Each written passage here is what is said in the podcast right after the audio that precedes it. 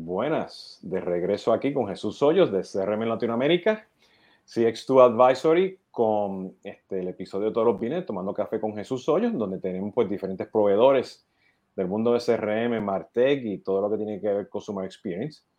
Y hoy nos vamos a tomar un, café, vamos a hablar de café y de inteligencia artificial con Severance, que él es el CEO y fundador de DeLorean AI. Ya mismo voy a dejar que ya me voy a cambiar el inglés y vamos a empezar por ahí, pero los disclaimers, este, bueno, hoy está lloviendo, tengo los perros ladrando, que si ladran por ahí, y Severance está en Texas, este, espero que la internet no se caiga, pero ya saben, esto es lo que pasa, y como ya saben, estamos en LinkedIn, estamos en YouTube, Twitter, este, Facebook, y eventualmente pues vamos a tener esto en las plataformas podcast y en Instagram.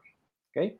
Y bueno, con esto pues vamos ahora a cambiar en inglés. Good morning, good afternoon. Hey, how you doing? Welcome. ¿Cómo estás? I'm doing well. Mucho, mucho bueno. Uh, that's the extent of my Spanish, unfortunately. Um, but I'm doing well. Thank you so much for having me. This is a. Uh, I'm excited to talk about artificial intelligence in Mexico and Latin America, and uh, yeah. Yeah, so I'm gonna I'm gonna let uh, Lawrence, you know, uh, uh, talk a little bit, about, you know, you know what he's doing, but you know, we met uh, through through our connections, so he's and and uh, you know through the pandemic we were supposed to get back in touch and talk and do a bunch of stuff, but a couple of weeks ago, 30 days, 60 days ago, yeah, uh, we met again at the Ray Wang uh, book tour, uh, the first city here in Boca Raton, and we decided to connect. And you know he has something interesting that I think you should know what he's doing especially you know he's doing artificial intelligence in Mexico. So I, am gonna let him talk about that. Uh, but first of all, you know, tell us who you are and why AI, and then we're going to talk about coffee, and then definitely, you know, we're going to discuss AI. Well, no, thanks, Jesus, uh, and uh, big fan, and yes, uh, working with Ray Wang. So uh, his book has just come out too. Everybody wants to rule the world, so uh, I highly suggest that as a as a good book for the digital transformation. Uh, and so, but yeah, my name is Severance McLaughlin. I'm the CEO and founder of DeLorean Artificial Intelligence. And um, I've been 20 years in the AI business. And prior to this, I was uh, there's the book from Ray. I suggest it if you're going through digital transformation, it will save your life.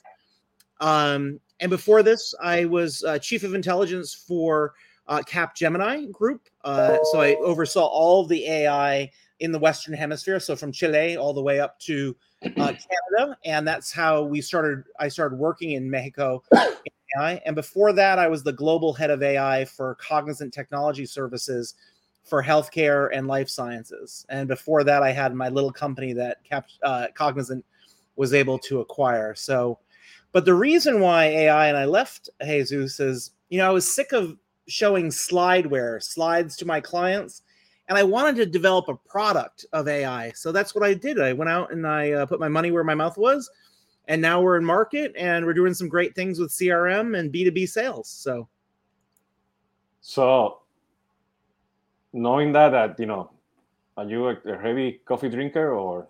Yes, yes, yes, yes. It's in. They put it in my veins. So, uh, I'm a. I come from. Uh, the Boston area, Jesus. So hmm. uh, I grew up on Dunkin', Dunkin' Donuts. And uh, you know America runs on Dunkin', but then my palate has changed to Starbucks and trying some of the better Colombian brands. But uh, whilst I'm in the middle of Texas, um, my in-laws or whatnot on the ranch, we're we're doing Folgers right now. So because because because you're with your in-laws, you know. yes. But it's funny. I, I mean, I, I know you've been to Mexico City, and you know there's some sections in in Reforma that yep. all of a sudden you say, wait, hold on, I feel like in Boston because there's a Dunkin' Donuts in every corner, you know, and Starbucks and Cielito Querido, and there's a bunch of you know coffee places in Reformas, you know. Pick one, you know, pick the coffee that you like, and there's plenty of places, you know, to have a good coffee, you know. No, I mean we were we were, we went out to dinner with uh, some of our colleagues from Grupo Bimbo, and the coffee at the restaurant. So the food in Mexico is unbelievable, like like bringing out the meat and uh, there's something that they call Mexican caviar. I don't know the exact words, but it is the most delicious thing I have ever tasted. So yes, and it paired well with coffee. So excellent, excellent. Yeah, I'm a you know that I don't know. What this is like my 20th. You know, like I'm a black coffee guy, uh, but I, you know, I drink this, you know, 24 by seven. And, you know, and right now, you know, I have a, a fellow uh, coworker of uh, Colombia. She was here a couple weeks ago and she brought me uh, this coffee from Colombia. It's called Amor Perfecto, Perfect Love. Oh, and it has a fruity, a fruity flavor. Uh, so that this one is grapefruit, you know. Oh. So uh, it's it's, it's different, you know. It's different. So it's, it's very it's mild. So you know, uh, and it has sort of a kick, you know. So, it, well, this is like I don't know my twenty my twenty cup today. Have you ever tried? I think it's Blue Mountain Coffee from Jamaica. Yeah. Oh wow, that that that a friend Well, of I have, I have, you know, you, we usually we usually go to the small bodegas, you know, here in South Florida, but uh, there is a supermarket where I live. It's called Bravo, and it's half Caribbean, half Latin American, and there is an aisle of all coffee from everywhere. wow, You know, you're like, which one? You know, and they have, you know, they have the ground and they have the beans. You know, so uh, it's perfect. You know, they have everything. You know, so and now you know I have different places. I buy from a, a place in Brancos, Puerto Rico. It's a website. There's another one called Cuela, uh, and of course, you know Amazon. You know you can find all coffee from all, all over. You know, but I usually what I do is that when I travel, it doesn't matter where I go and, and buy the local coffee. So uh, it's funny because uh, last week, uh, last you know, yeah, last last you know last episode with Tomando Cafe, or two or two priors, I forgot, but I went to see my daughter up in Maryland, DC area. So we went to this small town, to this uh, uh, uh, farmers market, and I found in there a local, you know, coffee with beans from Peru, Colombia, and Ecuador. huh? You know, so you know, you know, it was perfect. You know, I bought a couple. You know, then I brought I brought them back. You know, so so that that's that's good. So so uh, perfect. So now AI. You know, now that we know your background and we talk about coffee, okay. Uh, you know, th- th- there's a couple questions that I want to ask you. You know, particular, you know, about you know why AI versus no AI. Why you know AI you know external AI engine versus the one that you have you know embedded in your CRM, the one that comes with the CRM systems. And CRM system, you know, could be your marketing automation, could you be your sales service, you know, your your outbound, your marketing cloud that you have out there. And then I would like to talk a little bit about the the, the conception of of having uh, the data clean, you know, what that means as well. Yeah. Okay, so so why why AI versus not doing AI? You know, because because you know people are gonna say, no, I'm still surviving what with what I have. Why do I need to do AI? You know, I'm thinking, you know, they, they're all thinking, you know. Yeah, and I think that's you know that's not only in I mean in the U.S. but it's also you know some of that thinking is in at least I've seen it in Mexico and I've also I've also started working in Colombia, and it's it's it's it's trepidation, right? Like, do I want to do this? It's scary, you know, but I'm going to unpack that a little bit. So number one is I believe this AI and the utilization to be an, an evolutionary event, uh, Jesus, or a Darwin event um, if you don't start adopting it soon, you you may be out of business, right? And, and I say that, and an example I'll give you, not you know Kodak, the film company, versus the iPhone, right? Kodak was wiped out, you know, in days, months, you know, less than a year. Uh, it was decimated. Now, you know, like five years ago when I was at Cognizant, and I was their VP of data sciences it would take me five different conversations with a C level or an executive and say, you know, data science is important. You know, you really need to start investing in this. And and fast forward to today, that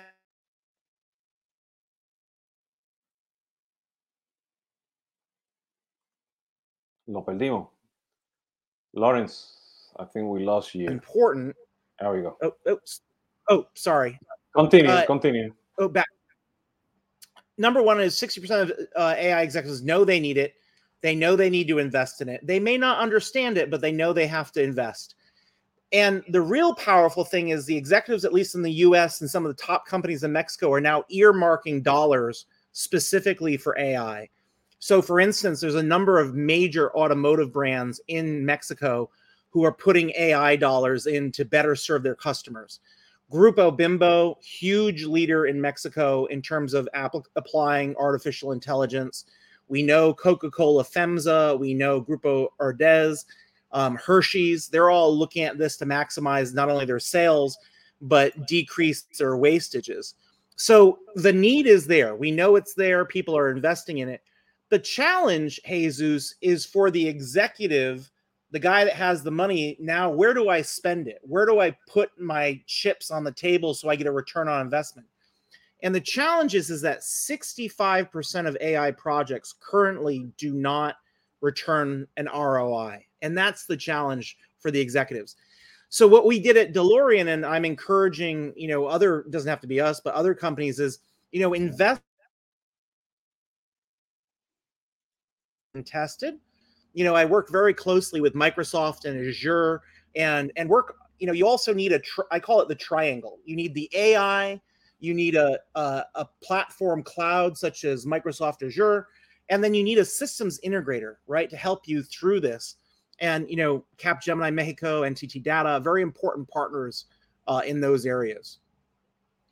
So, saying that, you know, you know, what would be the reason?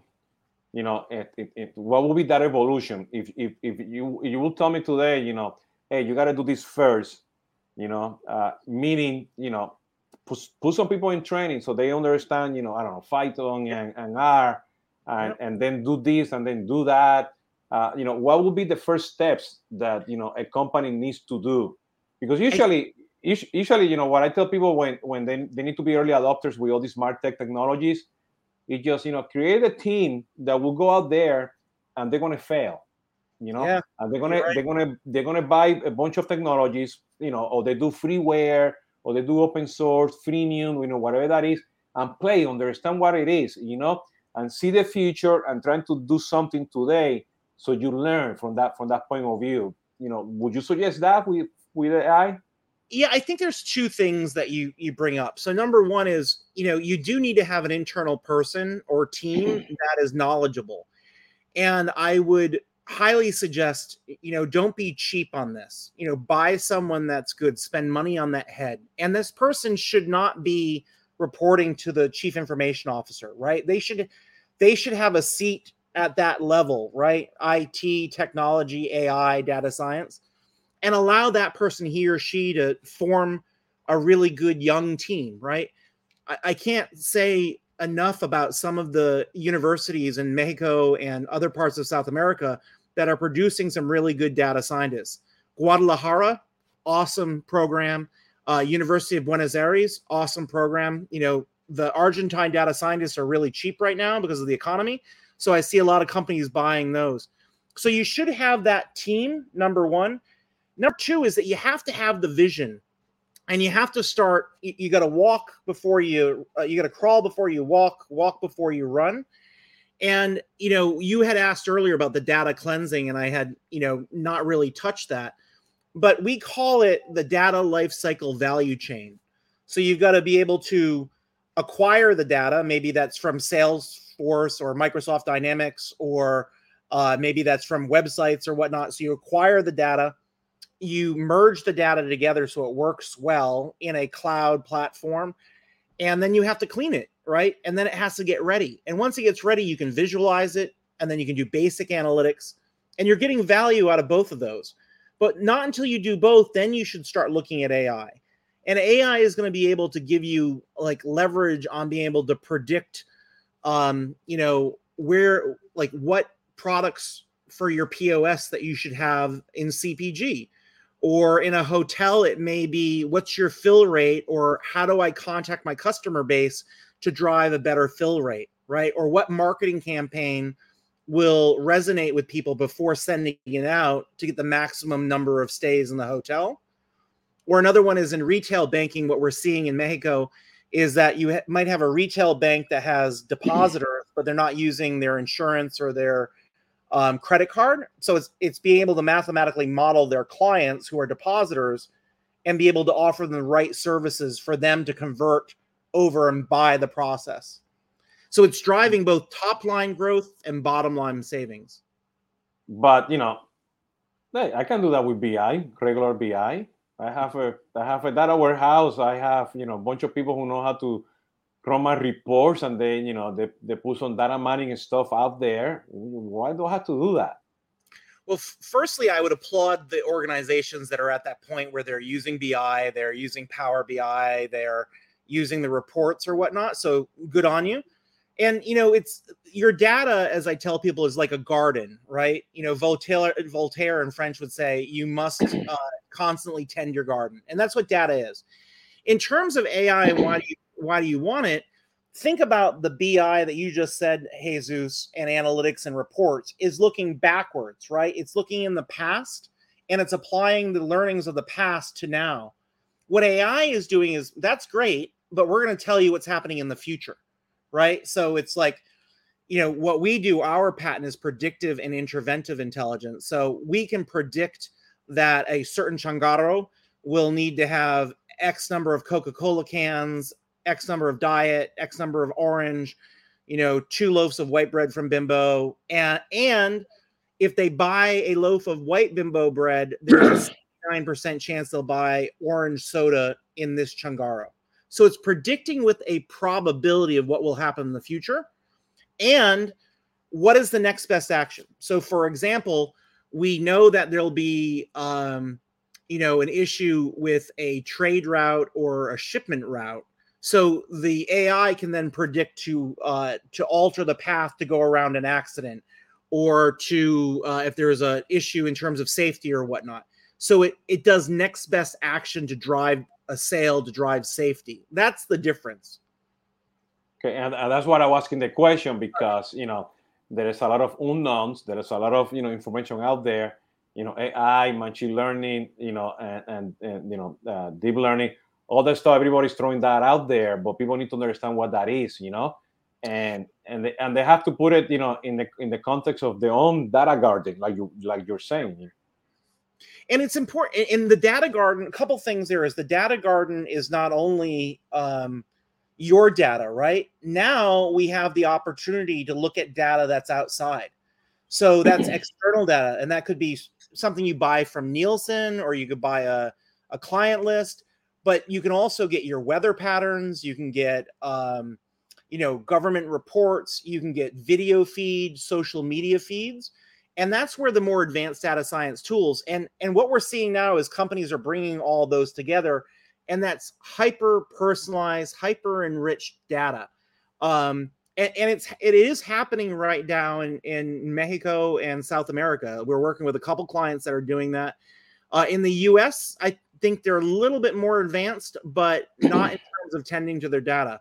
But like I would say, you know, you need to do your your data cleansing, you know, and then you do your basic AI, and then you can start getting some of the really fun stuff with all these different data sources to predict um, any different things to you know where can i sell more goods? How do i decrease my wastage? How do i decrease the gas associated with my delivery trucks? So yeah so let let me let's go to the next topic because you know you have your own company you have your own product you know delorean ai and then we have all the other AI that comes with with you know with the CRM system, the marketing automation, the call centers. But let me put this in perspective. You know, you have you know uh, Salesforce that they have Einstein. You know, but let's assume you only have Sales Cloud. Mm-hmm. Okay, mm-hmm. then you have the Einstein. You know, and you can activate it, and they charge you, and you know you can use it. Sugar CRM, they bought a company called Node uh, AI, and they're embedding that internally. You know, then you have the Avayas and a lot of the, the call center companies in the cloud that they already have partnerships, you know, with you know Microsoft, Google, Amazon to use their AI, you know, Watson and so on. So there's you know there's different flavors out there. Then you have uh, you know C3 AI, you know, uh, uh, which is owned as, as typically still owned by Tom Siebel, you know, yeah, the yeah, founder yeah, of Siebel. Yeah. You know, and and and they put together an excellent partnership, you know, with Microsoft, Adobe, I don't know who else, you know. So, so you have all these flavors, you know. And you mentioned that you have your data garden, you can bring all that data from outside, and in traditional, you know, you mentioned the, the triangle, you know, you have a cloud platform, you have the AI solution. Uh, I forgot what was the third one. Uh, uh, is the systems integrator. the system integrator. Yeah. Okay. So, so what does it mean, you know, in the marketing, especially to what you're doing, because you have a really niche uh, uh, component. I'm extremely so, you know surprised that you're doing stuff in Mexico and other places in Latin America with the AI. You know how what that means. You know why why go with DeLorean AI, you know, and and versus you know the AI that already comes with the CRM system. Yeah, I mean, so you, you bring up another interesting point, like why Mexico, why South America? You know, I'm a gringo, and like, why would America? So number one is I believe uh, Mexico and the South American, Latin American markets are very very important, uh, especially for uh, the United States. I believe as a as a as a person in the U.S., we should be focused on our our side of the world rather than other places. So I believe in working uh, hand in hand. I think the markets, hey, the markets in South America, Latin America, and Mexico are going to boom, right? I think they're going to go big in this century, and I want to be part of it. Um, so that's number one. And I love working in Mexico. I, I love uh, Grupo Bimbo. I love Capgemini Mexico. I love Microsoft Mexico. Uh, great people, um, fantastic to work with, uh, and great experience. So now back to the AI. Eh, eh, the term artificial intelligence, Jesus, is used very loosely. And I think people use it to try to sell advanced analytics when they shouldn't. And to me, the definition of AI is that it can predict something will happen in the future it will tell you what the next best action you have to do to make a good decision.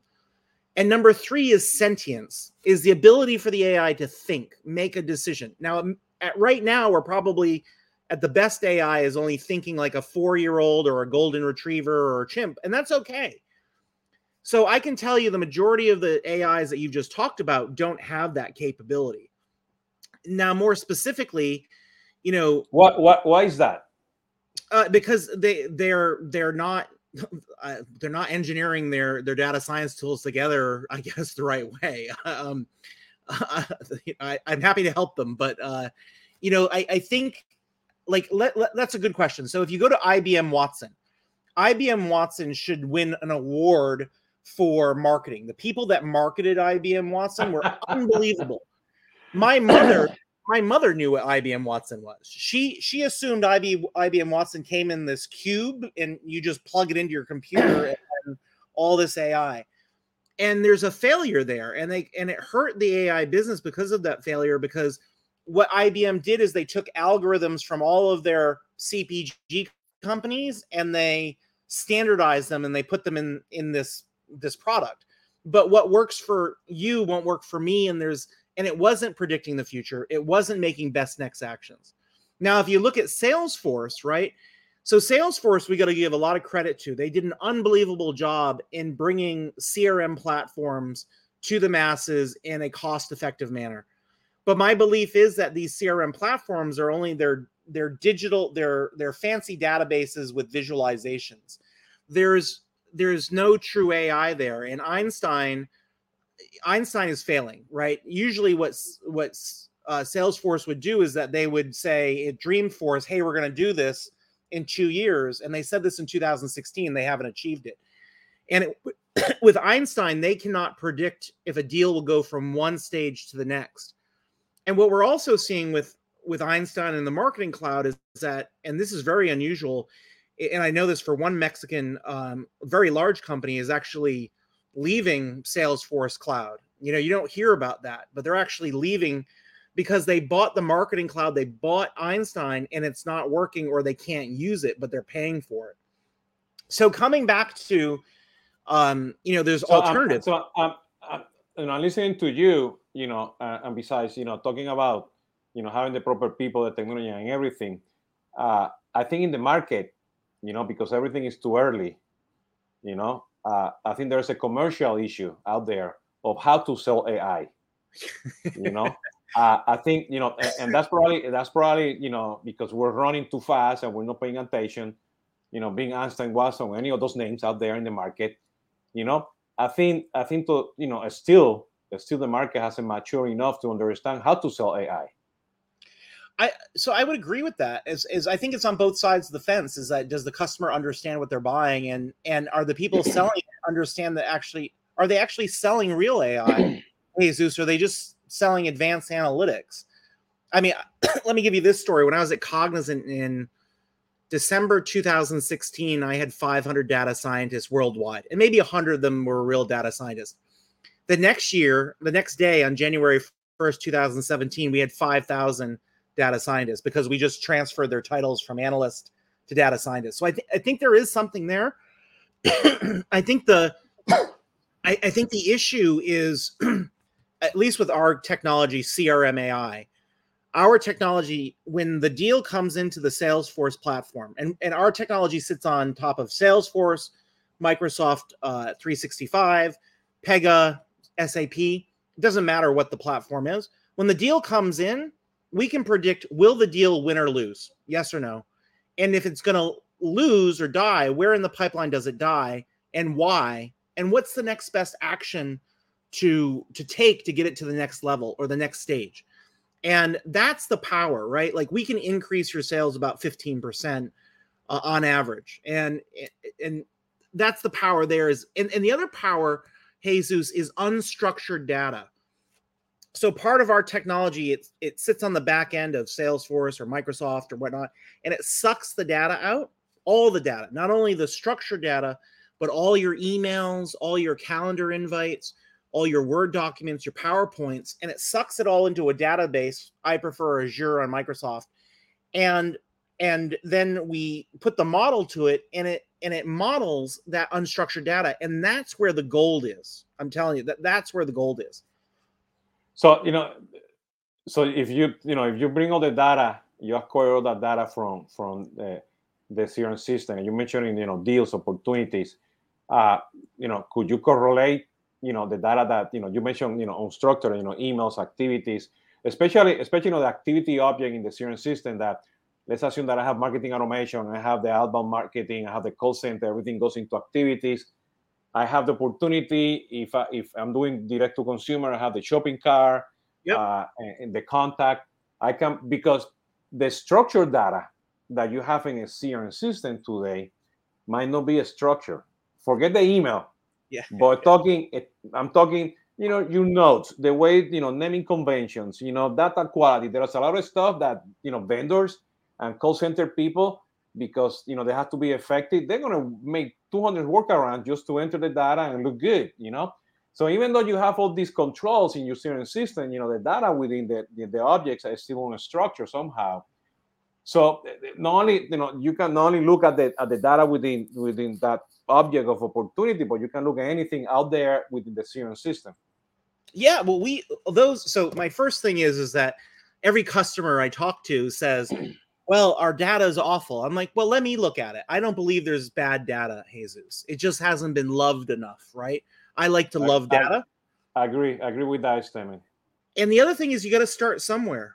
And what we usually see is there's more gold than dirt in this unstructured data. And we, not only we, but our partners, you know, they, they can help uh, dig that out. So I, I wouldn't let that stop you. Um, from that. And the powerful thing is, like you said, it is correlated. Like our system can tell you, well, for this customer, marketing should send emails. Uh, for this customer, it should be an application notification or a text. So we have a, a technology called Customer 360, and it mathematically models your customer so you know how to contact them in what channel. So text, email, mail, call, at what time with what message to drive conversion. And that's the cool thing with all that, right? Um, and, and I, I, I, do, I, I, think you're right that, that, that it's scary, but we're moving to that way. We're moving to what they call hyper personalization, right? So what, we're, what, yeah, whatever, whatever that means. well, it, it means something. I mean, that's that question that you just asked is great. It means something different to every different consumer. For example, we're working with an automotive company that has dealerships in Mexico. And what we can do now is that we can tell you, okay, Severance, before I walk in the door, he's going to want an SUV. So don't try to sell him a sedan or a sports car. And we can even tell you what salesperson in that dealership should be dealing with him. And how do you follow up? Do you call him? Do you send an email or do you send the car to Severance for a week to drive? Because that will that will give him a 30% increase opportunity to buy it. And and this company is so smart, Jesus. They're carrying on that CRM to the next level for services. So oil changes, tires, because they see the value of that relationship over time, not only with the purchase, but the the service and then the next purchase. So let me let me ask you this in terms of CRM. You know, going mm-hmm. back, you know, you, you know the AI engine that you have versus the one that I have on my CRM. Yeah. So let's let, let me give you you know two examples with Salesforce. You know, I have Salesforce and I have all the clouds. Mm-hmm. I have Pardot, I have Social Studio, I have Sales Cloud, I have Marketing Cloud. Okay, and you know different objects, different data models, and everything. Uh, and then uh, and if then if I have different customer, but I have Salesforce, I have the Service Cloud, but I'm using Marketo for marketing automation. I'm using something else for outbound marketing, and I have I don't know Hootsuite for social media, and I have a bunch of other tools. So um, you know, even though Salesforce is the, is the is the the heart of the operation because I'm using the CRM tool, you still can sit in tough of those two scenarios, you know, and trying to identify Jesus Hoyos. Okay, I'm not talking here that you're doing a CDP or master data management, but you're going to try to identify who Jesus Hoyos is and be able to predict, you know, a future behavior. You know, is that something that you can do with DeLorean AI? Yes. Yeah. So what you're asking is, so the next stage after you implement what we call CRM AI is the next question the executives usually ask is, well, we have this other data, you know, our social media data. Oh, we have our marketing data. Yeah. So what we do is we bring in tertiary, we call it tertiary data, and we bring that into the model.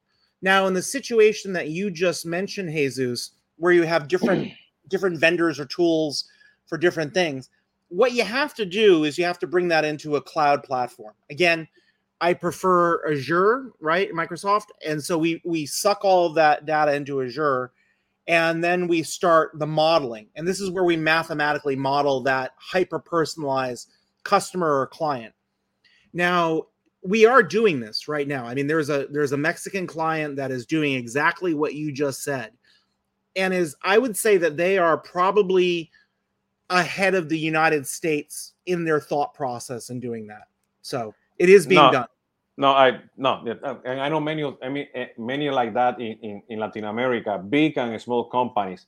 Now, uh, knowing that you know we have uh, uh, another you know five or six minutes, uh, let me let me ask you this. So you have it in the cloud, you you, you do your AI, you know, uh, but I need to act on it. You know, I need to do something with that data.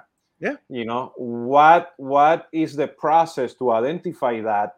You know and bring that information into the you know the the the journeys or the phone calls or the emails that I need to send or put it in Pardot or put it you know in Sales Cloud to make a phone call. You know, how do you bring all that data back so so Again, you can act on it?